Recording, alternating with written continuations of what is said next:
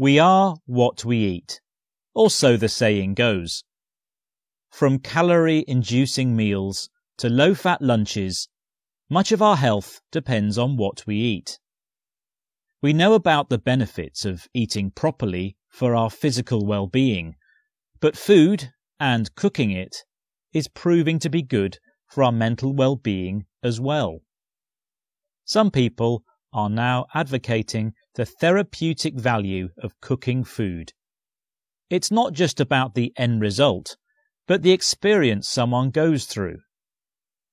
Dr. Mark Salter, a consultant psychiatrist, told the BBC baking and cooking are good occupational therapies that help patients develop planning skills, short term memory, and social skills, all of which suffer in mental illness.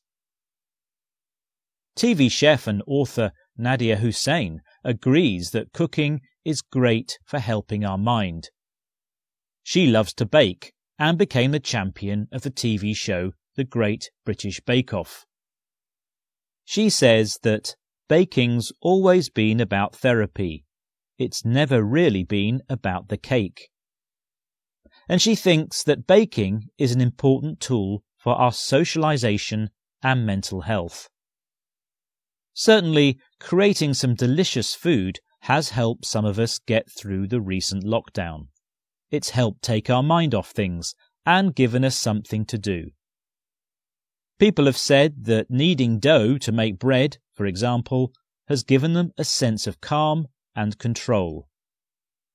Research has shown that doing creative tasks, like cooking, makes us feel happier.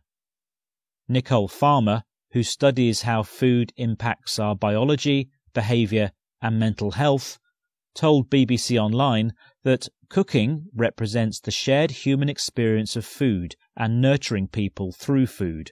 So I think that's where it incorporates opportunity for immediate positive emotions. Of course, cooking can be a very sociable activity, and sharing the end result a rewarding experience. Hopefully, as we start to mix with friends and family again, we can enjoy the benefits once more and put us all in the right frame of mind.